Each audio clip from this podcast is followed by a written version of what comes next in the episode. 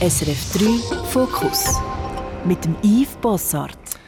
Heute zusammen zu einer neuen Folge Fokus. Heute mit Jane Mumford, Komikerin, Schlagzeugerin, Illustratorin, Animationsfilmemacherin, Moderatorin, Eventmanagerin, Stepptänzerin und noch vieles mehr. Sie ist eine wahre Alleskönnerin. Für mich ist sie eine der scharfsinnigsten und interessantesten Komikerinnen der Schweiz. Darum möchte ich heute mit ihr reden über Humor und über Grenzen vom äh, Humor, aber auch über ihre Biografie, über den Tod und über Reptilien. Schön, bist du dort, Jane? Hoi. Danke für die Einladung. Ja, in deinem aktuellen Programm sagst du, du wärst eigentlich lieber ein Reptil als ein Säugetier. Warum das? Ähm, die Bühnenfigur sagt das tatsächlich. Nein, ich bin sehr, also ich kann mir vor allem nicht vorstellen, kein Säugetier zu sein.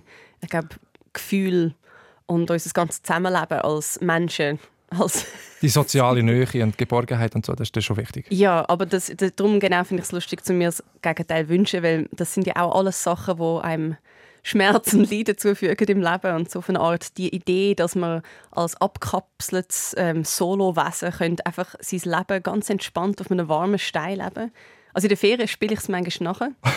Und in dieser Zeit finde ich es super. Aber für das ganze Leben ist es wahrscheinlich äh, nicht die richtige Wahl. Aber für die Fortpflanzung wäre es zum Beispiel, oder? Wunderbar. Hey, du leist einfach 300 Eier und machst weiter. Das, weil dann könnte ich es mir schon vorstellen. und frisst manchmal noch den eigenen Sexualpartner auf. Vielleicht, wobei das ist erfunden. Es gibt fast keinen, die das wirklich machen. Wirklich? Das sage ich im, im, Stück sage ich, dass das ja. Darum musst du auch nie über Kinder reden mit deinem Partner, weil du isst ihn ja einfach. So. Das ist eher bei den Spinnen. Sehr schön. Ähm, was findest du so richtig anstrengend im, äh, als Mensch äh, im Leben, jetzt außer dem Säugen? Wir, wir haben nicht genug Zeit für das. Alles, alles. Es ist sehr anstrengend. Also es fängt schon mal an bei der, bei der Sterblichkeit, dass man äh, einen Zeitdruck hat für alles, was man da machen will auf dieser Erde. Gerade wenn man gerne viel macht, ist das ein mega Pressure. Das heißt, du, du lernst als allererstes mal dass du stirbst und dann lernst das zu verdrängen, den Rest von deinem Leben. Sodass du wenigstens einfach weitermachen kannst, von Tag zu Tag. Wenn man sich wirklich bewusst wird, wie unwahrscheinlich komplex alle Zusammenhänge sind und wie äh, beliebig äh, Leben können anfangen und enden, dann wirst du keinen Schritt mehr aus dem Haus machen. Ist das ein Gedanke oder ein Horizont, der dich begleitet, der, der Tod im Alltag, wenn du denkst, irgendwie, es könnte morgen fertig sein oder in einer Woche? ja, das und dass alles sehr beliebig ist und dass man sich schon kann seine kleinen Pläne schmieden kann, aber am Schluss kommt eine Katastrophe oder eine zwischenmenschliche Veränderung und dann ist alles auf den Kopf gestellt. Das ist schon etwas, wo ich, ich glaube, ich sollte ein bisschen weniger an das denken. Ist Humor bei dir auch eine Strategie, mit dem umzugehen, mit der, äh, mit der Zufälligkeit und der Endlichkeit? Smart, Eve. er ist eben ein Gescheiter. Das ist genau ja. das. Also ich finde, das ist eine, eine, Strategie, die ich sehr spät in meinem Leben entdeckt habe, um äh, die Tatsachen wie akzeptieren, integrieren, aber ein bisschen ähm, mundgerechter machen. Also du nimmst ein grosses Problem und du schaust es an und durch den, weiß nicht, Nihilismus oder Dadaismus kommst du dann irgendwann darauf zurück, dass, dass es dann, wenn es schon so unausweichlich ist, vielleicht auch nicht so schlimm ist. Mm.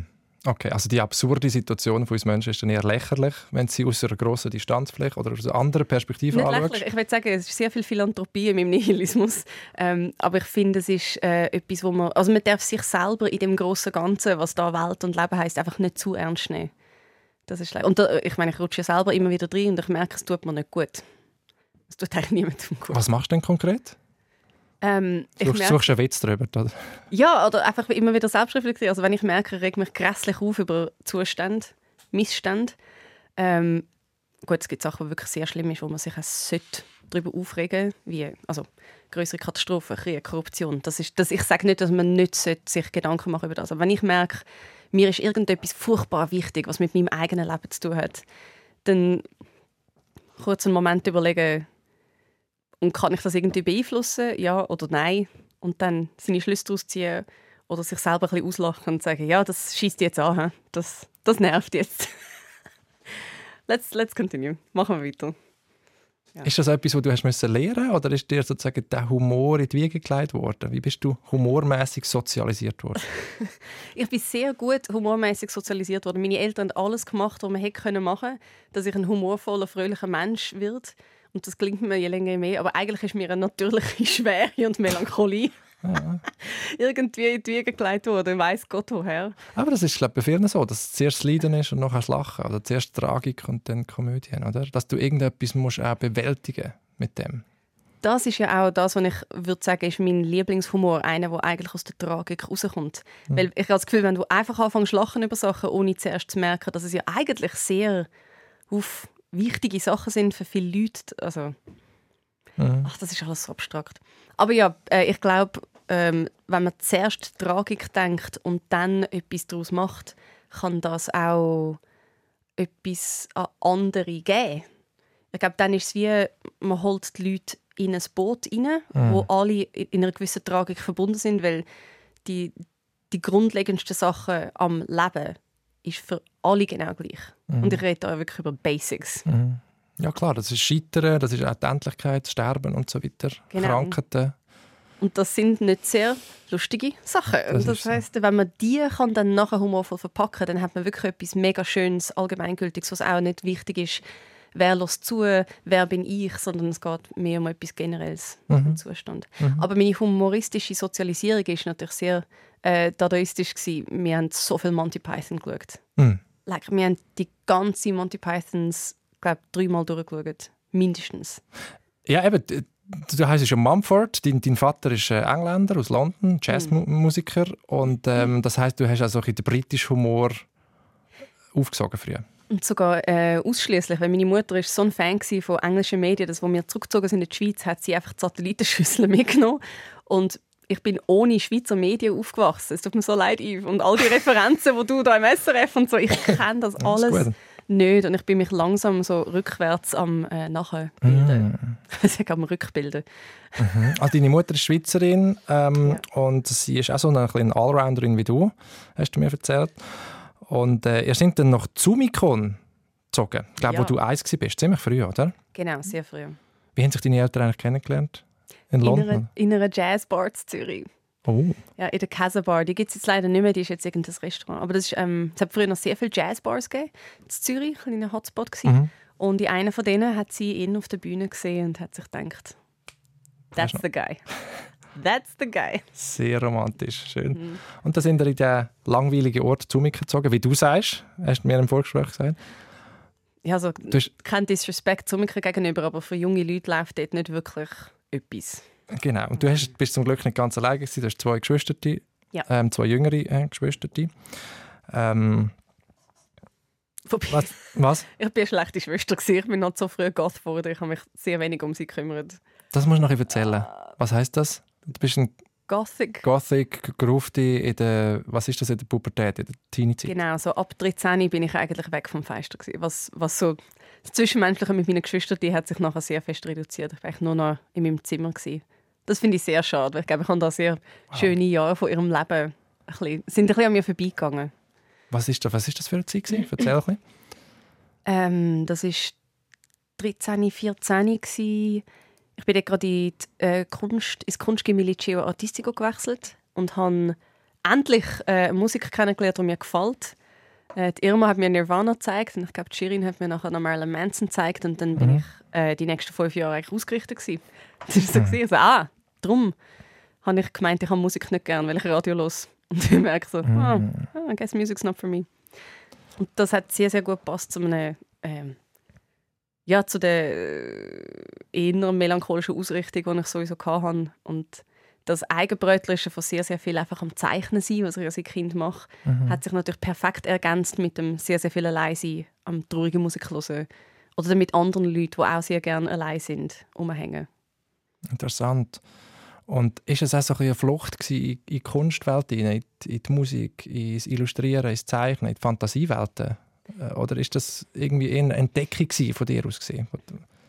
Ich glaube, es ist beides. Also eine Flucht auf jeden Fall, weil man ja dann gerade in ein Alter kommt, wo man sich sehr, sehr viel oder wo sehr viele Erwartungen von oder man spürt zum ersten Mal, glaube ich, auch die Erwartung von einer Gesellschaft. Du musst dich entscheiden, willst du SEC oder das Gimmi machen, willst du das Langzeitgimmi machen. Du denkst schon an die Zukunft.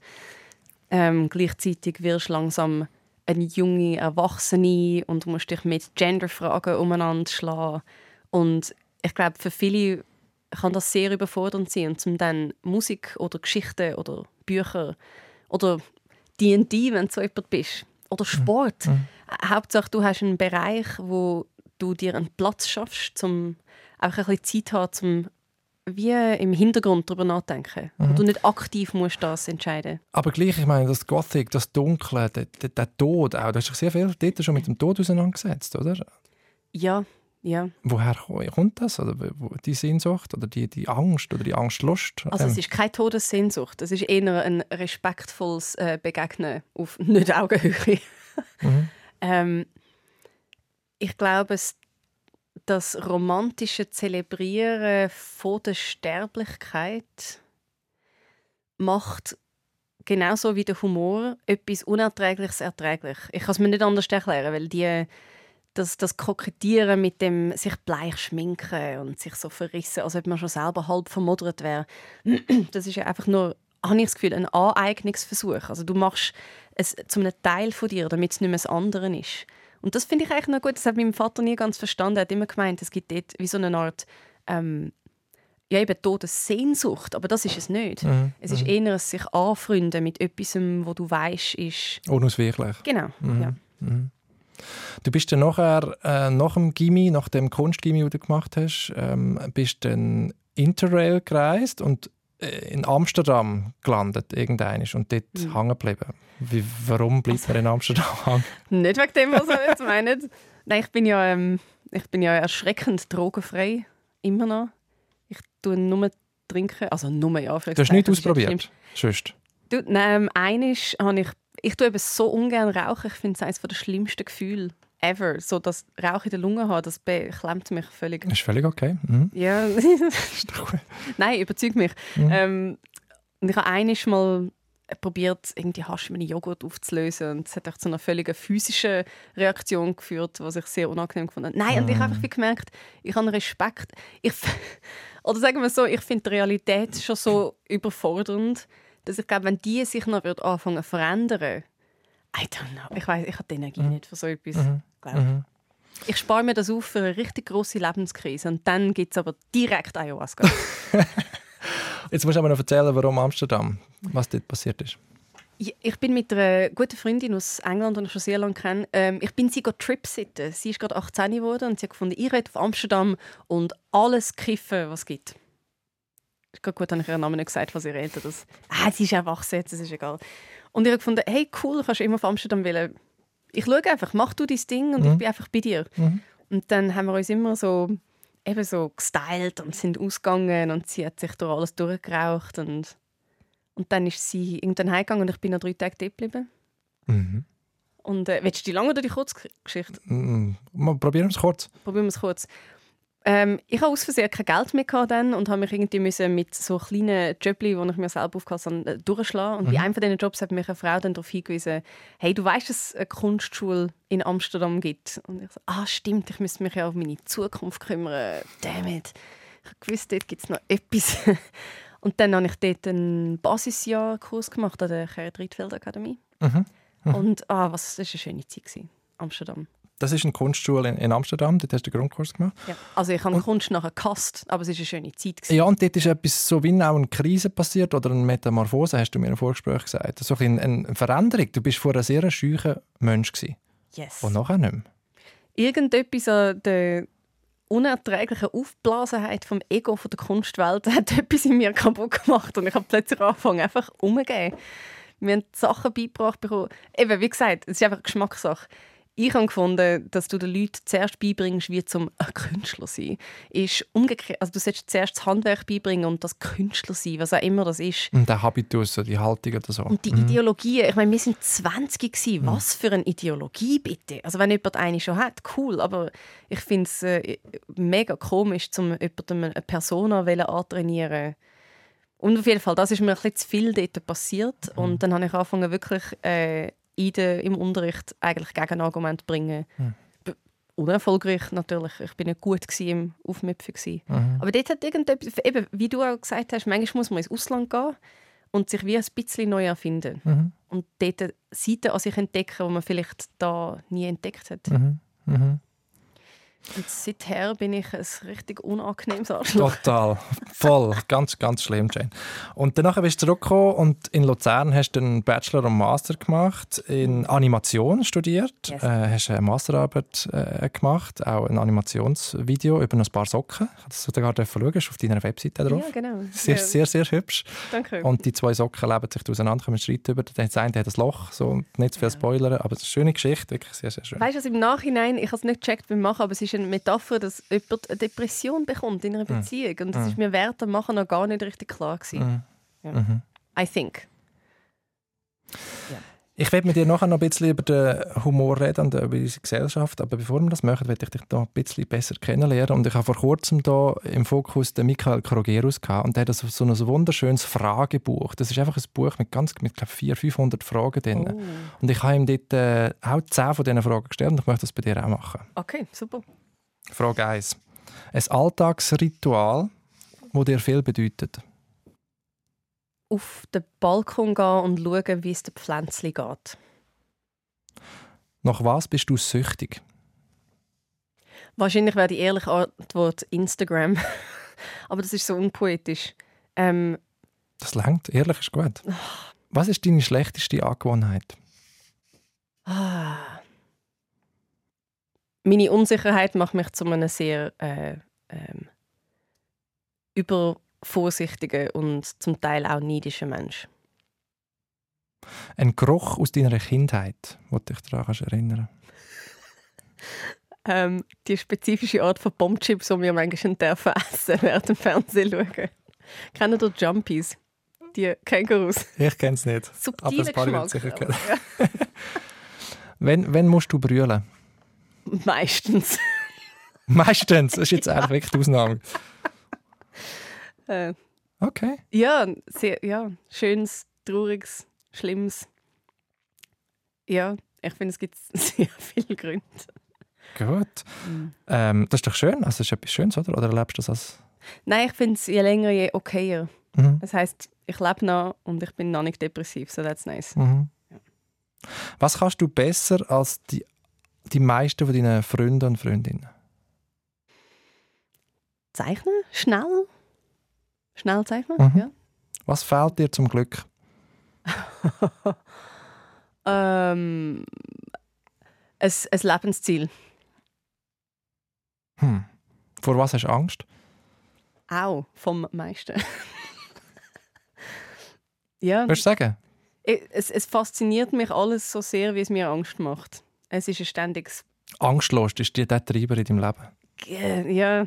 Ah, ist das ein Begriff? Angstlos, ja. Darum, also das, ist, das ist eine Erklärung eine psychologische, warum wir Horrorfilme lieben. Also weißt du, so das, ah, das, so das, das Schaudern Ah, und du okay, liebst nein, eigentlich das nein. Gefühl zu haben. Okay. es ist Lust, Angst. Es ist das Gegenteil. Mhm. Ich hätte auf mega viel Lust, aber ich habe Angst davor. Hey. Ich hasse Horrorfilme. Ich kann nicht differenzieren zwischen Fiktion und Realität. Das ist mir zu anstrengend. Aber wenn dir etwas Angst macht, dann zieht dich das auch an. Etwas, wo du denkst, das kann ich vielleicht nicht oder so, du bist unsicher und dann wagst du dich dort hin. Es hat schon so Momente gegeben, wo ich Sachen gemacht habe, die aktiv Angst gemacht haben. Aber dort ist es immer so, dass die Freude eine Mhm. Spur vortritt über, vor der Angst ich, das sage ich auch allen, wenn etwas Spaß macht, ist es völlig okay, wenn es zu fast genau gleichen Teil Angst macht. Solange die Freude, irgendetwas Positives, es muss wie so eine Freude und eine Lust da sein. Mhm. Frage Nummer 9. Welche Frage stellst du dir im Leben immer wieder? Was war die kantischen Fragen? Die kantischen Fragen. Was sind die kantischen Fragen? Aber ich hoffe, ich kann sie noch. Was darf ich hoffen? Was, ist, was soll ich tun oder was Mhm. muss ich Was soll ich tun? Was kann ich wissen? Was kann, ja, genau. Und was ist der Mensch? Wow. Okay. Danke für die Nachhilfe. Er hat eben. Philosophie studiert. Ja, ist alles gut. Letzte Frage. Ein Wort, das ist die schwierigste, finde ich. Ein Wort, das dein Leben beschreibt. Viel. Viel, Mhm. das trifft es. Du machst schon sehr viel. Ich habe es vorher gesagt, von Comedy über Illustrationen, Events organisieren, Schlagzeug Ich muss so sagen, jeder Band. Mensch, der schon mal mit mir etwas probiert hat zu organisieren, würde sagen, äh, sie organisiert das Event nicht. Sie hat vielleicht eine Vision, aber Okay. Aber ohne mich. sorry Yvonne, sorry Laura, die das gerade hören. Meine Produktionsleitungen von größeren Events. Aber man hat das Gefühl, du, hast, du, du sprudelst auch vor, vor Ideen und vor Energie. Woher holst du die Energie? Was, was sind so ich habe, glücklicherweise, ich habe keine Ahnung. Ich habe keine Ahnung. Ich will einfach, alles macht mega Spaß. Ich würde sehr viel, sehr gerne machen. Vielleicht hat das auch damit zu tun, dass ich so lange eher von Angst regiert war, mhm. dass ich jetzt, als ich gemerkt habe, dass echt Lust einem viel mehr kann geben im Leben und dass es eigentlich gar nicht so viel gibt, von dem man muss Angst haben. Seither gibt es wirklich keinen Deckel mehr für das Fass. Mhm. Also merken, dass alles eigentlich ein bisschen egal ist, ist auch eine Befreiung. Sehr schön. Kennst du das? Ja, ich kenne das gut. Mhm. Ähm, und trotzdem finde ich, es braucht immer so Ruhemomente. Also wir leben in einer Zeit, wo unglaublich viel auf uns reinprasselt.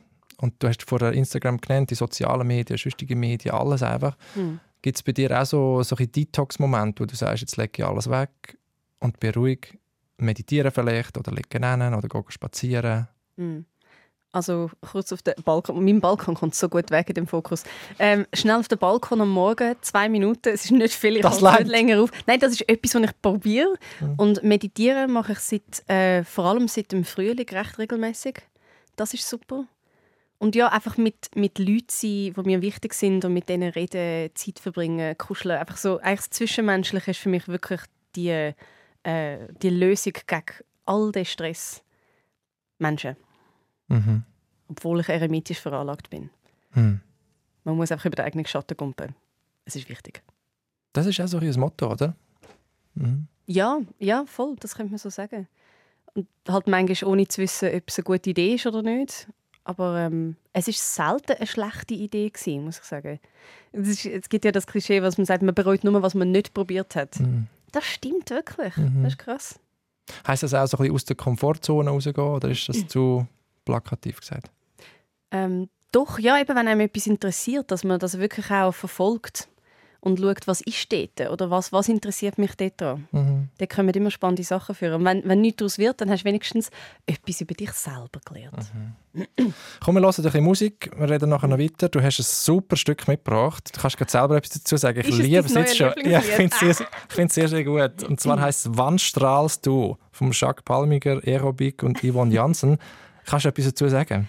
Äh, das ist sogar ein kleiner über den Schatten springen Moment. Ich habe früher noch nie deutsche Musik gelesen. Nie. Mhm. Ich habe mein Ohr hat es nicht geschafft.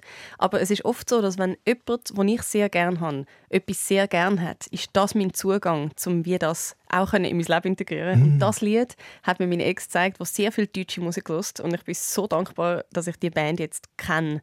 Darum, äh, merci Moritz, das Lied ist vielleicht sogar ein bisschen für dich. Sehr cool, wir hören ihn.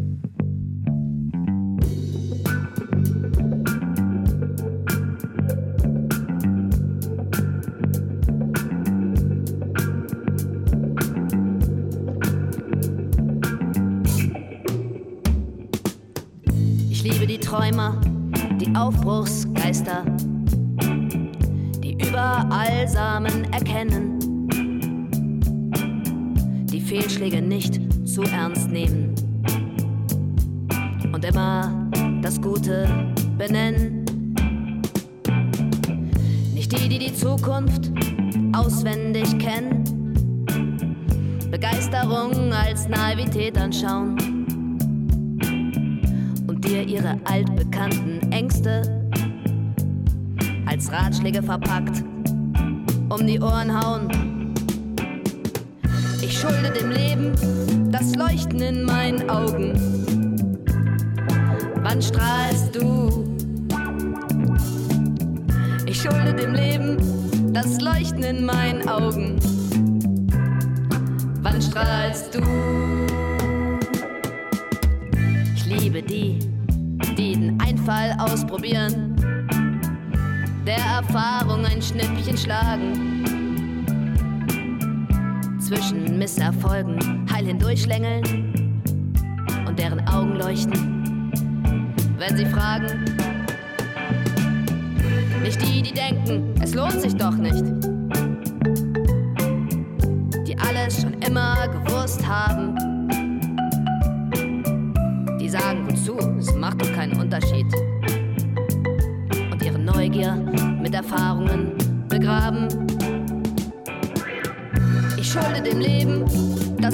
Leuchten in meinen Augen.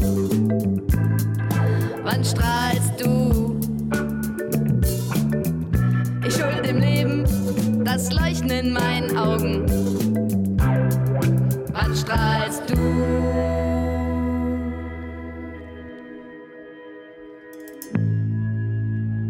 Ich liebe die, die staunen können. Über die Blume auf dem Schrott. Lieber im Jetzt als im Morgen leben.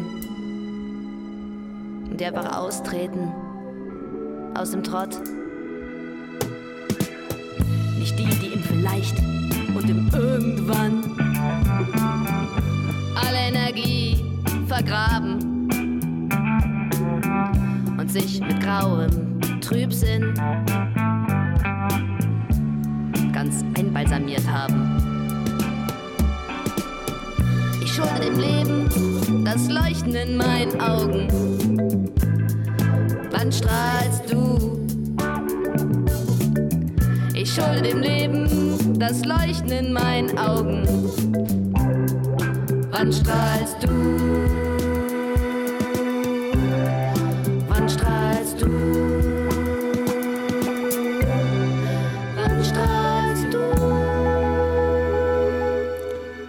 Wow, was für ein Song. Sehr, sehr cool. Danke für den. Wann strahlst du? Jacques Palmiger, Aerobik und Yvonne Janssen. Legendär ist auch der Videoclip dazu auf YouTube. Könnt ihr mal anschauen.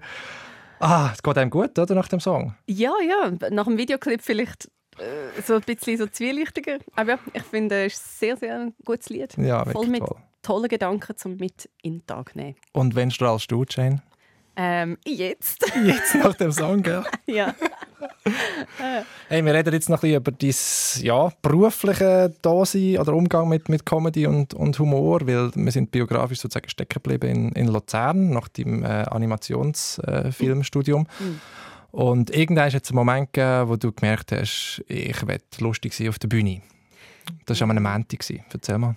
Also es hat vor allem den Moment gegeben, wo ich gemeint habe, ich will lustig sein mit Trickfilm im Master und habe das wirklich probiert und habe eine Thesis auch geschrieben über kathartischen Humor und alles so Sachen. Kathartischer Humor, das heisst so reinigend. Das Lachen ist irgendwie reinigend. genau, das Lachen über Sachen, die eigentlich wie schlimm sind oder wo man nicht sollte. Ja. Also das tabuisierte Lachen. Und dann bin ich äh, im Rahmen der Recherche von der Lea Witcher auf den Carpi aufmerksam geworden, auf den Patrick Karpitschenko. Und sie hat gefunden, red doch mal mit ihm über Humor, weil der macht, er hat damals Twist gemacht, die Comedy-Sendung. Oder er hat es schon sogar fertig gemacht. gehabt. Ich bin so schlecht mit Jahren und Abläufen. Und dann sind wir zusammen einen bösen Mantic schauen. Und das war eine offene Bühne im Hechtplatz, vom Dominic Deville moderiert, mit dem Bittuner als Musical Sidekick. Und das ist so ein lustiger Abend. Die Leute können auf die Bühne kommen und machen, was sie wollen. Und das Publikum darf dich einfach auch rausbauen, wenn es es nicht spürt. Und das kann natürlich zum Teil äh, gibt es Abende, wo das Publikum wirklich ein bisschen eine Eigendynamik entwickelt hat. Und, Okay.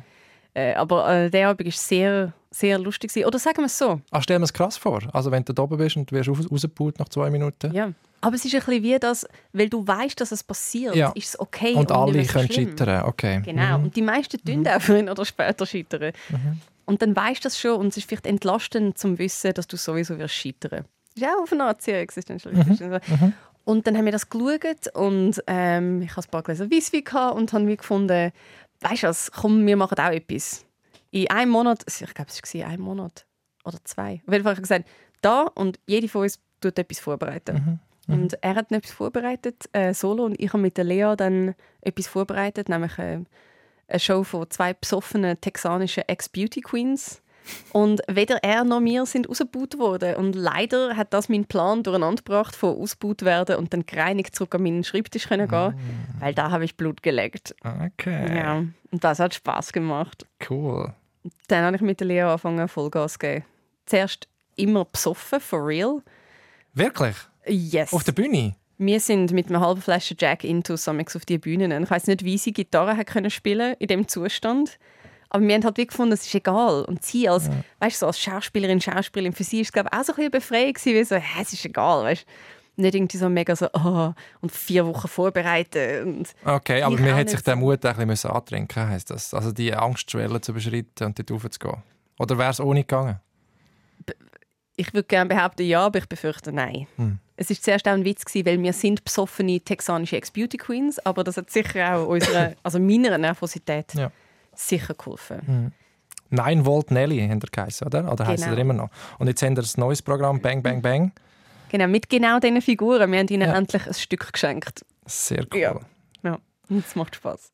Ich meine, du machst auch noch mit dem Renato Kaiser etwas zusammen, einen Podcast. Ähm, und live auf Instagram sind wir auch, Mumford und Kaiser. Mhm. Ähm, was ist für dich einfacher? Wenn ist es einfacher, lustig zu sein? Alleine oder zusammen? Spontan lustig sein finde ich zusammen am lässigsten. Also es gibt Sachen, die man zusammen auf einer Bühne generieren kann. Das, das kannst du wie nicht vergleichen. Dafür bist du alleine flexibler, falls du mal willst, eine Abzweigung machen wo dir gerade irgendwie Spaß macht. Ähm, ich muss sagen, also ich finde, es ist immer schön, wenn man spontane Momente kann haben auf einer Bühne und man merkt, dass es nicht einfach ein Abellieren von einem Programm ist. Das heißt in dem Sinn, Das heißt, versuchst du im Soloprogramm zu machen, oder? Oh ja, das Soloprogramm ist sehr interak interaktiv. Das heißt, es, es, ist, es gibt immer Momente, wo ich auch nicht erwarte, je nachdem, wie das Publikum reagiert. Das heißt, ich muss wach bleiben. Ich kann es nicht, ich kann es nicht einfach vortragen. Es muss pas- passieren aus einem Moment. Und so ein Podcast mit dem Renato ist natürlich auch lustig. Das ist zwar nicht explizit, ah, wir machen jetzt Witz. Es ist mehr, wir reden zusammen und weil wir es lustig haben zusammen, wird es, also für mich, ich weiß nicht, wie es für das Publikum, es ist wahrscheinlich sehr subjektiv. Für mich ist es immer sehr lustig, das mit ihm zu machen. Das heisst, so ein bisschen der, der Live-Moment, das Spontane, Unplanbare, das gibt eine gewisse Energie drin. Und du sagst, die baust auch wirklich absichtlich ein ins Soloprogramm, zusammen mit dem Publikum. Ja, also ich muss sagen, ich weiß nicht, wie bewusst mir das war, als ich das Stück geschrieben habe, aber es ist so rausgekommen, dass das fast einer von meinen Lieblingselemente ist. Und ich kenne viele Leute, die Comedy machen, die eigentlich sehr viel auch Crowdwork, nennt man das, also Publikumsarbeit, einbauen in ihr Stück, ähm, weil das ihnen wirklich mega viel gibt und äh, auch Spaß macht. Und dann ist das Publikum wirklich auch dabei. Du kannst dann nicht mehr passiv zuschauen und zuhören, wenn Genau. du weißt, dass du wirklich du bist gemeint. Und jederzeit könnte man dich fragen, zu, zu deiner Meinung oder wer du bist. Mhm. Bist Teil davon. Mhm. Ist eigentlich gefährlich, ein bisschen anstrengend im Publikum vielleicht. Oh ja, also es ist eigentlich erstaunlich, wie selten das passiert, weil es gibt Leute, die dann wirklich einfach anfangen zu reden und aufstehen und dir dann Sachen erzählen. Und Mhm. dann musst du diplomatisch das Geschick haben. Aber ich habe eben die geheime Theorie, dass die meisten KomikerInnen sowieso auch diplomatisch Uh. sehr ähm, skilled sind. Wieso das? Weil du erzählst, du tust so deine Gedanken und Erfahrungen schon mal verpacken für das Publikum. Du denkst sehr fest auch an die anderen, an das Zusammenspiel. Ähm, du brauchst auch Feedback. Ich habe das Gefühl, das sind Leute, wo, wo sich viel Gedanken über Soziales machen, sagen wir so. Mhm. Mhm. Weil sonst würde dich das ja gar nicht interessieren, die Gedanken zu teilen, wenn es da nicht ein bisschen ums Soziale geht. Mhm. Und also der Perspektivwechsel, sich in die anderen hinein- hineinversetzen und schauen, wo sind Ja. die, wie hole ich die ab, welche Pointen kann ich bringen, wo sie verstehen und so weiter. Genau. Wie macht man etwas zugänglich? Eben, dieses aktuelle Soloprogramm heißt Reptil. Es ist wirklich sehr lustig. Ich habe es gesehen. Man sieht Ausschnitte daraus auch auf SRF Play im Comedy Showcase. Es, Yes. Ja, es ist wirklich sehr schön. Es geht um Verschwörungstheorien, Echsenmenschen, Stichwort Reptil. Es geht um die katholische Kirche. ähm, es geht um die Schweiz, um uns Bünzlis und Ordnung. Es geht um Dating. Und es geht natürlich auch ums Patriarchat. Yes. Auch das kommt vor. Femi Es Femini kommt niemand schauen. Feminismus, Gleichstellung, Gender, das sind wichtige Themen für dich. Du machst einisch im Monat äh, im Millers in Zürich machst du eine Vorstellung, die heißt That's Fintertainment. Und dort dürfen alle Personen, alle Menschen auftreten, außer Männer. Warum machst du das? Es dürfen alle Personen auftreten, die sich zu der Finta-Gruppierung dazu zählen. Und das sind halt in der Regel Personen, die noch massiv untervertreten sind auf Bühnen in der Schweiz.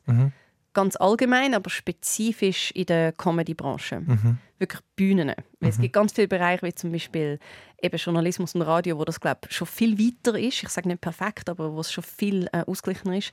Kannst du schnell sagen, was Finta bedeutet für die, die es nicht wissen? finde, sind, äh, ich muss leider immer den englischen Begriff nehmen. Es tut mir leid. Es ist, ähm, äh, uh, also es sind Frauen, Females, Mhm.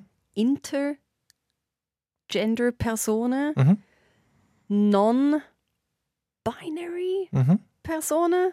Also wo weder Mann noch Frau, also sich weder als Mann noch als Frau identifizieren. Genau, die sich so mit der Binarität nicht, können, äh, mhm. nicht, viel können anfangen können. Transmenschen mhm. ähm, und Agender-Menschen, also Menschen, die sich mit keinem Geschlecht eigentlich und auch nicht auf dem Spektrum können identifizieren mhm. Und das Sternchen, dann, wo am Schluss ist, ist für Nuancen, die man dazwischen finden können. Mhm. Und das heißt ja, also cis männlich gelesene Personen, die ja schon sehr, sehr viele ähm, Möglichkeiten haben, um sich präsentieren im Publikum, sind jetzt in dieser Show nicht ähm, der Fokus. Mhm. Weil die schon genug Bühnen haben und dort irgendwie bevorzugt werden.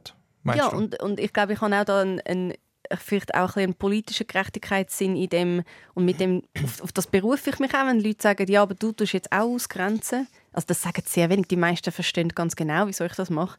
Es geht mir nur darum, um ein einen Fast-Forward-Knopf einbauen in die Gesellschaft, weil bis, wenn man wartet, dass alle meistens cis männlich heterosexuelle Leute, die Mixed Shows haben, wo in Entscheidungspositionen sind, für was wird vielleicht am Fernsehen ausgestrahlt. Also bis mhm. die darauf kommen, um das mehr zu fördern, von sich aus. Ähm, das tut mir zu lange, ich habe keine Zeit. Und darum mache ich jetzt einfach selber eine Show. Ähm, auch für die Community, auch für Finter-Personen und mhm. Frauen wie mich, die auch einfach mal gerne ein bisschen mehr sehen voneinander. Weil wir sehen uns ja nie. Immer wenn wir eingeladen werden an Mixshow, wir sind immer die einzige Frau oder Finta-Person. Mhm. Und das heißt, wir lernen einander gar nicht richtig kennen. Und ich finde, das Netzwerken, wenn man uns das nimmt, das setzt uns massiv zurück in der Gesellschaft. Und das nenne ich auch als Vorwurf an alle, die das nicht checken. Mhm. Das Netzwerken ist das Wichtigste in der Entertainment-Branche. Du, du denkst halt an die, wo du gerade gesehen hast, mit denen du gerade ein schönes Gespräch hast. Natürlich denkst du an die und dann ladest du sie ein an die nächste Show. Darum ist es so wichtig für mich, zum auch ähm, eine schöne Situation rund um die Entertainment-Show zu schaffen, wo man nachher noch ein bisschen hängen kann, ein bisschen reden. Vielleicht kann eine Newcomerin äh, mit einer äh, professionelleren Person mal ins Gespräch kommen, einfach damit das ein bisschen schneller geht. Mhm. Ja. Mhm. Jetzt hat SRF ja zwei neue Late-Night-Shows. Die eine läuft schon mit dem Gabriel Vetter und die andere kommt glaube nächstes Jahr, Januar oder Februar, äh, moderiert vom Stefan Büsser und, und seinem Team. Und das hat ja einen, sagen wir mal, einen mittleren Eklat gegeben im Vorfeld, wo dann rausgekommen ist, dass die drei top nominierten Männer sind. Und du hast dort zusammen mit anderen, äh, mit der Patti Basler, glaube mit der Lara Stoll, äh, hast das auch öffentlich kritisiert. Ja. Und äh, es hat dann auch einen Austausch mit der SRF, lange Geschichte. Hast du für dich ein Fazit gezogen? Oder was ist dein Fazit aus dieser Story?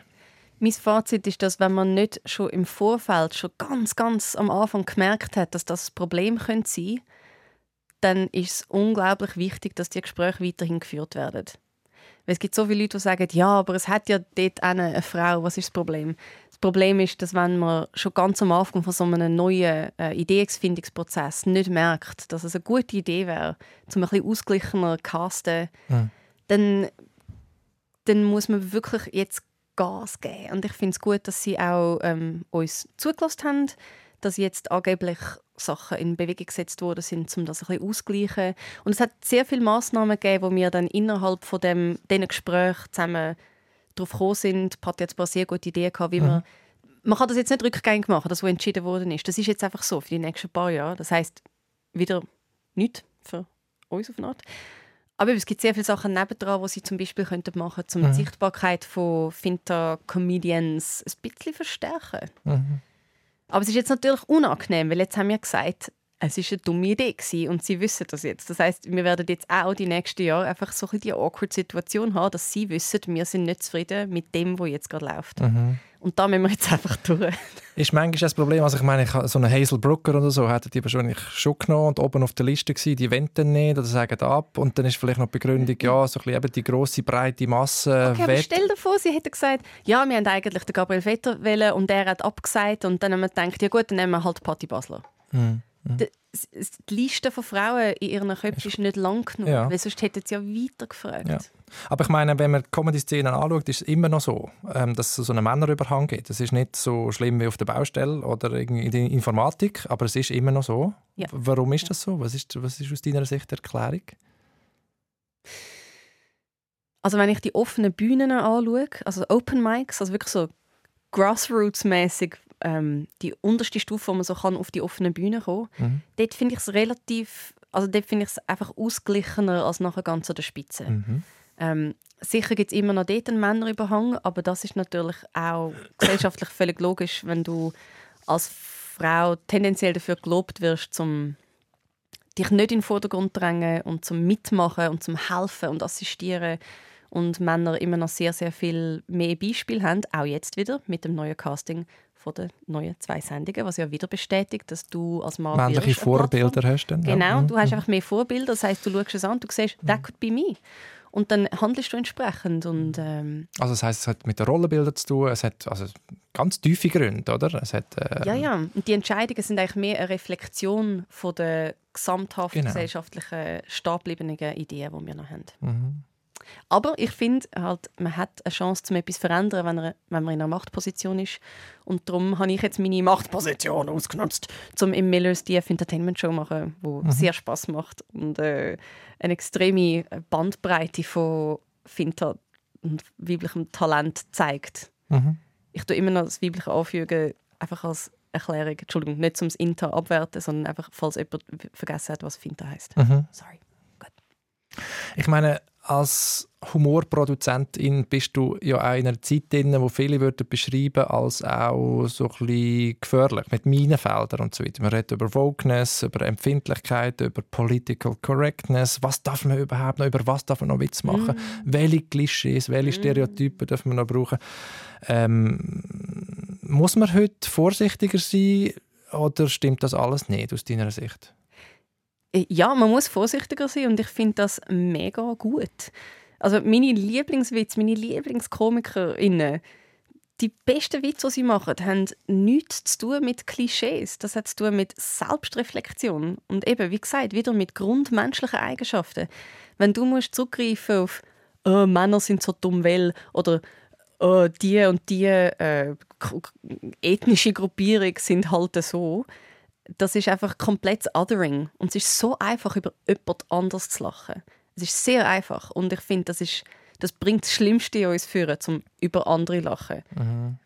Aber du hast vorher den kathartischen Humor genannt. Also, Ja. dass auch Humor ein Ventil kann sein für etwas, wo wir zum Teil vielleicht ein bisschen verdrängen oder unterdrücken, nicht trauen zu sagen und so weiter. Schwierige Sachen, heikle Aber wieso Themen. muss das wieder auf die anderen gerichtet sein? Ich meine, stell dir vor, einer von meinen lustigsten...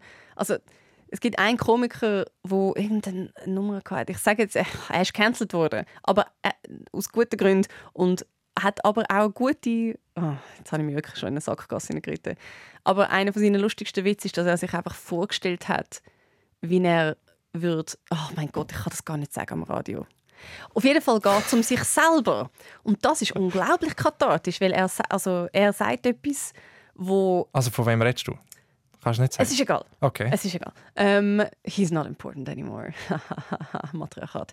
Und ähm, das Kathartischste ist, dass du Sachen sagst, die du denkst, wo alle anderen nicht denken und du, und du sagst es dann und die anderen trauen sich nicht. Und das muss nicht damit zu tun haben, dass du das N-Wort sagst oder irgendwie sagst, Frauen können nicht einparkieren. Das hat damit zu tun mit den verbotenen Gedanken, die man über sein eigenes Leben und über, über sich selber hat oder über Gesellschaft.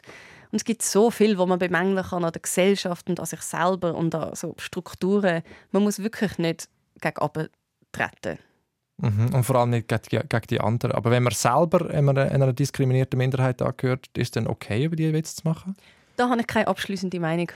Das, das kann ich nicht Das ist wirklich, glaube die grösste Frage ist, darf jetzt die Person, die selber zu dieser Minderheit gehört, den Witz machen?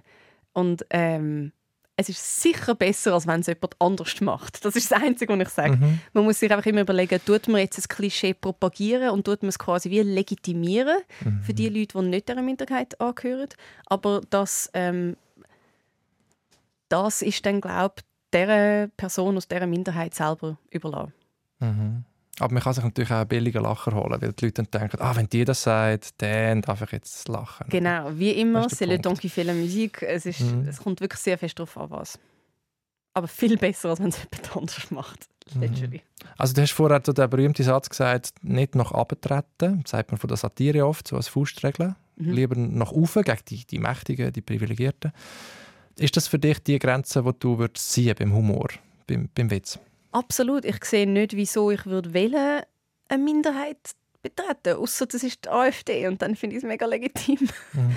Sie sind ja bald keine Minderheit mehr. Juhu. Es geht ja nicht um Minderheit, es geht um Diskriminierte oder irgendwie Ausgrenzte oder, oder, Genau. oder ähm, Minderprivilegierte. Ich meine, die Ultrareichen sind auch eine Minderheit. Genau, aber sie sind an einem Machthebel, wo du Ja. einfach wie so, auch wenn es eine Person ist, es geht wirklich, es geht um Macht und ich finde es immer wichtig, zum Macht hinterfragen und zum Macht kritisieren. Und ich glaube, alle, die wirklich ein Interesse an Humor und Satire haben, wissen, dass das der einzige Weg ist, wie man auch als Gesellschaft vorwärts kommt. Machtstrukturen hinterfragen. Du würdest sagen, Humor hat ein politisches, eine politische Funktion in einer Demokratie, nämlich Macht zu hinterfragen. Es gibt ja eine groß- große Diskussion äh, darüber, wenn du, ein, wenn du Witz machst über etwas Ungerechtes, tut das auf eine Art ähm, eine Veränderung katalysieren oder tut das eigentlich wie ein Pflaster drauf, sodass man länger kann in dieser Situation ausharren So ein bisschen Opium fürs Volk. Genau. Kannst du darüber hinweglachen und einmal mal Luft rauslassen und dann wieder weiter leiden. Genau, das heißt, macht man der Gesellschaft einen Gefallen oder nicht, wenn man äh, Missstände äh, zu Witz verpackt?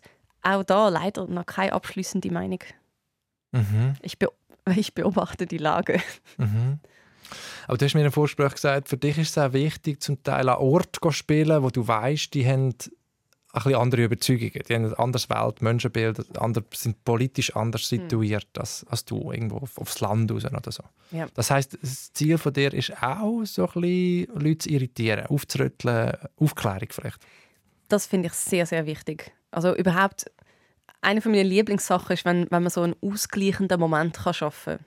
Wenn es es ein zu großes Ungleichgewicht irgendwo hat. Das finde ich etwas vom Allerschönsten, wenn man merkt, ah, jetzt ist gerade etwas so ein bisschen näher aneinander hergerückt. Das ist nice. Und das war zwar nicht meine Absicht, gewesen, auf dem Land zu spielen. Ich habe nicht gewusst, wie das funktioniert. Ich bin einfach in Kleinkunst. Und dort ist es halt oft so, in der Comedy wahrscheinlich auch, reine Comedy, dass du dann oft irgendwo auf dem Land spielst. Die haben das Budget, die können das ausgeben für etwas und wenn du Glück hast, nehmen sie dich. Und das Publikum ist zum Teil ein Stammpublikum die kommen einfach schauen, was es so gibt. Was sehr geil ist, weil in der Stadt passiert das nicht. In der Stadt gehst du nur etwas schauen, wo du weißt, dass es gut ist, weil es läuft so viel. Wieso solltest du nicht etwas schauen, was du schon kennst? Und das heißt, auf dem Land ist man dann manchmal vor einem Publikum, wo vielleicht die Gedanken noch nie so von jemandem wie dir gehört hat. In meinem Fall eine Frau, eine mitteljunge Frau. Und das sorgt oft für Irritationen.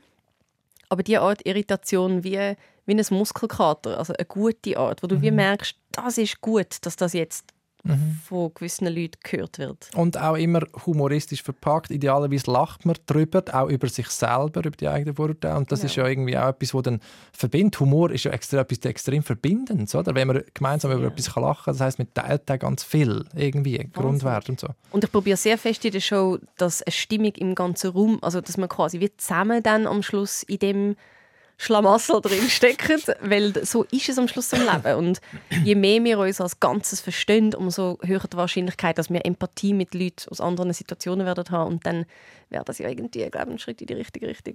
Glaub. Wie wichtig ist dir teilter Humor im, im Privaten, in deiner Beziehung zum Beispiel? Mein Gott, also wenn man nicht über das Gleiche lachen würde, dann, nein, das kann ich mir gar nicht vorstellen. Dann wäre es ein Mensch, der ganz anders wäre als ich. Ja, das wäre ja schlimm. Also, äh, nein, der Mensch muss genau gleich sein wie ich. Ähm, es gibt sicher einen Unterschied, aber ich finde es sehr, sehr gut, wenn man gewisse Grund, grundhumoristische Werte teilt.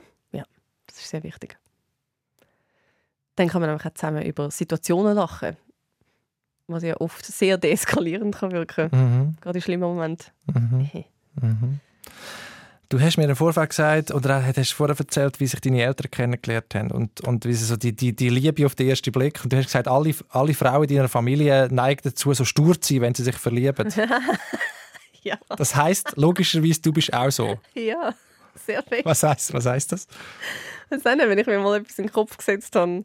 Also man muss mich sehr lange überzeugen, dass etwas eine gute Idee ist und dann, aber wenn ich mitmache, dann, ähm, dann probiere ich alles. Dass etwas hebt. Ich wäre sehr konservativ, was Beziehungen angeht. Ja. Heißt, ich tue sie gerne konservieren. Ja, Ich genau. sie Im wahrsten gerne, Sinne vom Wort. genau gleich bleiben. Halten. Für immer.